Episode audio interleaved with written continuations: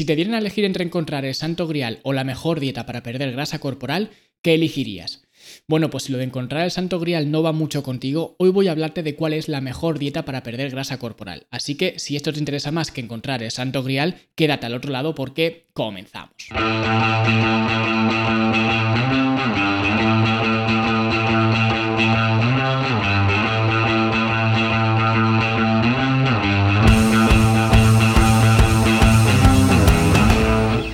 Quieres aprender a montar tu propio plan de alimentación, puedes ir a fitnesslanube.com barra plan, donde vas a encontrar una forma muy sencillita de montar tu propio plan de alimentación con solamente 7 pasos. Así que si quieres montar de una vez tu propio plan de alimentación personalizado para ti, fitnesslanube.com barra plan y ahí podrás acceder al taller completamente gratuito donde te voy a explicar hacerlo en solamente 7 pasos. Y ahora sí vamos a hablar sobre cuál es la mejor dieta para perder grasa corporal. Y es que antes de poder decidir cuál es la mejor dieta para perder grasa corporal, tenemos primero que tener los argumentos necesarios para poder decidir una u otra. Y para tener estos argumentos, lo primero que hay que hacer es observar cuáles son los problemas que tiene la gente para no conseguir perder grasa corporal. ¿Cuál es el principal problema que tiene la gente que quiere perder peso y no lo consigue? Y cuando hablamos de perder grasa corporal o peso en grasa o como lo quieras ver, estamos hablando de mantener un déficit calórico. Y esto es un axioma fundamental, un axioma inviolable que siempre se cumple y es que si quieres perder grasa corporal tienes que mantener un déficit calórico, que esto es algo que casi todos vosotros ya sabréis y el que no lo supiera pues ya lo sabe que si quieres perder grasa corporal tienes que mantener un déficit calórico. Esto es algo inamovible. ¿Y qué ocurre? Pues que este déficit calórico hace referencia a la diferencia que hay entre lo que tú consumes, la energía que tú consumes y la energía que tu cuerpo gasta. Con lo cual, esto ya nos da una pista de que lo que tu cuerpo gaste va a tener un papel fundamental en la pérdida de grasa. Por eso, entre otras cosas, a las mujeres les cuesta tanto perder grasa corporal, básicamente porque ese gasto energético está gobernado principalmente por tu tasa metabólica basal y esta tasa metabólica basal responde principalmente a la masa libre de grasa que tienes. Esto significa que los hombres por lo general tenemos una mayor masa magra y por tanto una mayor tasa metabólica basal y por tanto un mayor gasto energético. Y esto significa que si yo tengo un mayor gasto energético voy a tener más margen para poder comer más. Y esto siempre es bueno porque comer más es algo que todo el mundo quiere. Sin embargo, la situación eh, contraria, la situación opuesta, significa que si yo tengo un gasto energético menor porque tengo una tasa metabólica basal más baja y al mismo tiempo esto se debe a que tengo una menor masa libre de grasa, pues esto significa que tengo menos margen para mantener ese déficit calórico y por tanto voy a tener menos margen para comer porque a poco que coma ya me voy a pasar de calorías y por tanto no voy a perder peso, sino que voy a engordar. Y esto significa que todas las personas que alguna vez han hecho alguna dieta para perder grasa corporal, para perder peso, al principio siempre lo consiguen. ¿Por qué? Porque reducen drásticamente la energía, las calorías que están consumiendo. Y esto funciona al principio. Y de hecho podría seguir funcionando al final. El problema es que nos cansamos y que se hace insostenible mantener ese déficit calórico, simplemente porque a nivel de apetito, a nivel de hambre, resulta muy complicado llevar una dieta comiendo muy, muy poquito. Y por eso la gente no consigue perder grasa corporal porque no aguanta el hambre que conlleva mantener un déficit calórico. Y otro problema que genera el déficit calórico, además del hambre que en muchos casos se hace insostenible, es que cuando estamos consumiendo menos calorías, menos energía, se hace más difícil consumir los correctos micronutrientes, las vitaminas, minerales, antioxidantes, etc.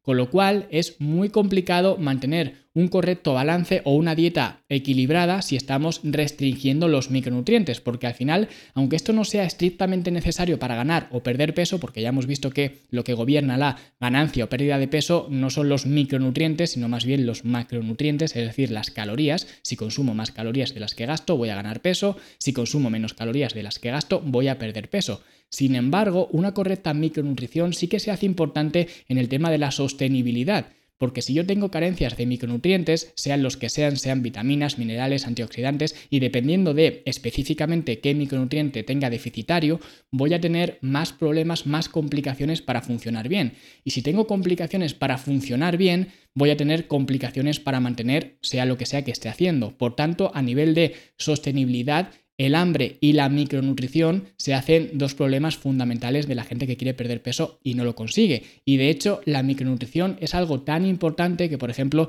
esta misma semana he subido una nueva clase a la academia hablando de una sencilla, una simple estrategia e incluso lúdica, que ya lo veréis ¿Por qué digo lúdica a la gente que veáis la clase? Simplemente para mantener una correcta micronutrición de una forma sencilla, fácil y como se suele decir para toda la familia. Así que simplemente estos dos problemas serían los dos problemas quizás más reales para la gente que quiere perder grasa corporal y que no lo consigue, que a nivel de sostenibilidad el hambre muchas veces se hace insostenible para seguir la dieta y que luego además el hecho de tener carencias micronutricionales, pues se hace difícil que puedas proseguir con esa dieta simplemente porque no funcionas bien. Así que, ¿cómo se soluciona todo esto? ¿Cómo se solucionan específicamente estos dos problemas que son dos problemas principales que tiene la gente que quiere perder peso y no lo consigue?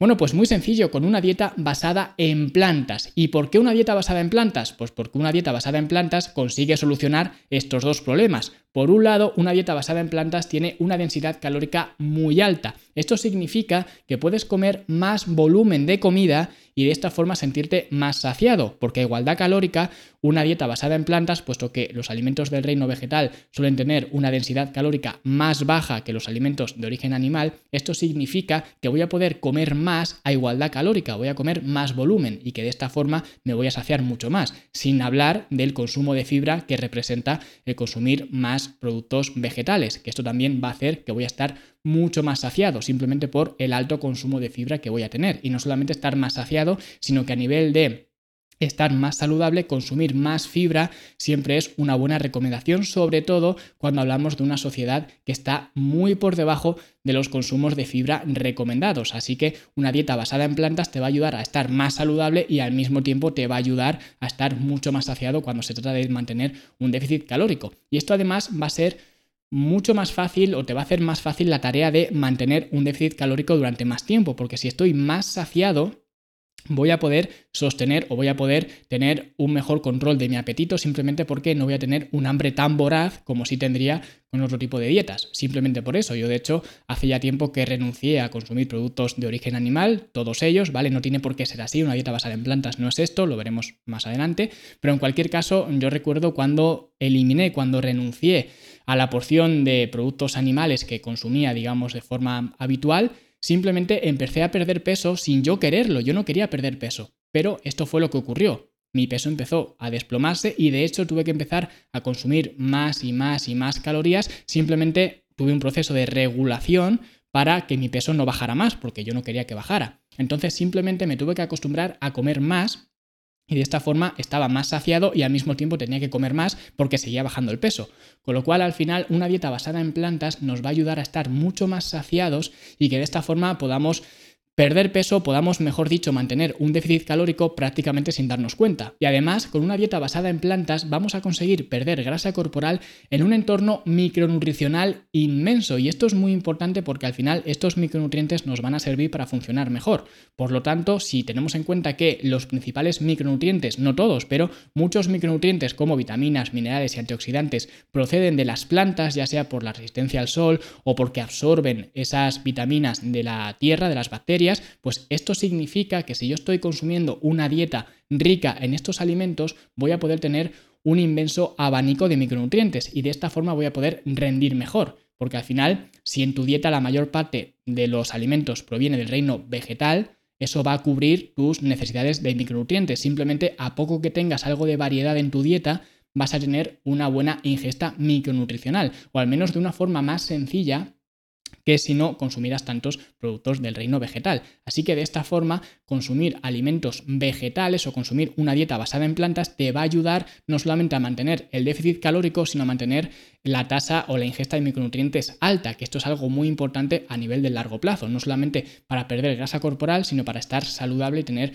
una dieta balanceada. Así que resumiendo, una dieta basada en plantas nos permite conseguir un déficit calórico de una forma mucho más amena porque vamos a estar controlando mejor nuestros niveles de apetito, nuestros niveles de hambre y de esta forma va a ser mucho más llevadero mantener ese déficit calórico durante más tiempo, porque al final la gente fracasa justamente por eso, porque mantener un déficit calórico un día es sencillo Dos días también, tres días también, una semana también, dos semanas puede que también. Pero al final, si quieres perder grasa corporal, tienes que mantener un déficit calórico durante mucho más tiempo. Por tanto, cuanto más llevadero sea, más fácil va a ser que consigas perder grasa corporal. Y al mismo tiempo, a pesar de estar consumiendo menos calorías de las que tu cuerpo necesita, vamos a estar metiendo los micronutrientes necesarios y vamos a tener este déficit en un ambiente micronutricional excelente. Por tanto, por estos dos motivos principales, soy bastante defensor de una dieta basada en plantas a la hora de perder grasa corporal. Esto no significa que tengas que hacerte vegano o que tengas que renunciar a consumir productos animales. No tiene por qué ser así. Al final,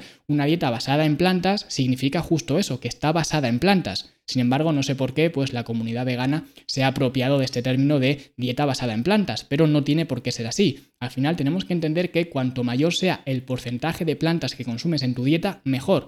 Pero esto no significa que tenga que ser necesariamente un 100%. Puede ser un 90%, un 80%, un 70%, cada uno deberá pues poner en la balanza pues cómo quiere alimentarse, pero en cualquier caso mantener un eh, digamos una ingesta alta de plantas en tu dieta va a ser muy beneficioso por estos dos motivos, además de muchos otros, porque al final yo siempre me remito a una frase que llevo años y años diciendo, creo que quizás desde que empecé el podcast, y es para mí al menos la mejor masterclass de nutrición que se puede decir en unas pocas palabras, que es la mítica frase de Michael Pollan de come alimentos no demasiados y principalmente plantas. Y de nuevo, si quieres aprender a diseñar tu plan de alimentación, puedes ir a fitnesslanube.com barra plan, donde vas a aprender en solamente 7 pasos cómo puedes crear tu propio plan de alimentación que sea personalizado para ti, para que de esta forma puedas seguir tu propia dieta y no la dieta de nadie más. Así que si te interesa, fitnesslanube.com barra plan. Y esto ha sido todo, dale like, suscríbete deja un comentario bonito y si te ha gustado este episodio no te pierdas el episodio de la semana que viene porque vamos a hablar de un tema muy pero que a su vez va a ser muy interesante porque vamos a hablar de cómo podemos ensanchar los hombros, ya que de esta forma si conseguimos ensanchar los hombros, esto a nivel estético va a mejorar mucho nuestra figura simplemente porque nuestra cintura va a estar más estrecha o al menos va a parecer más estrecha. Así que si quieres saber cómo podemos ensanchar nuestros hombros y de esta forma mejorar nuestro aspecto estético, no te pierdas el episodio de la semana que viene porque lo vamos a ver justo en 7 días. Así que hasta entonces, hasta luego.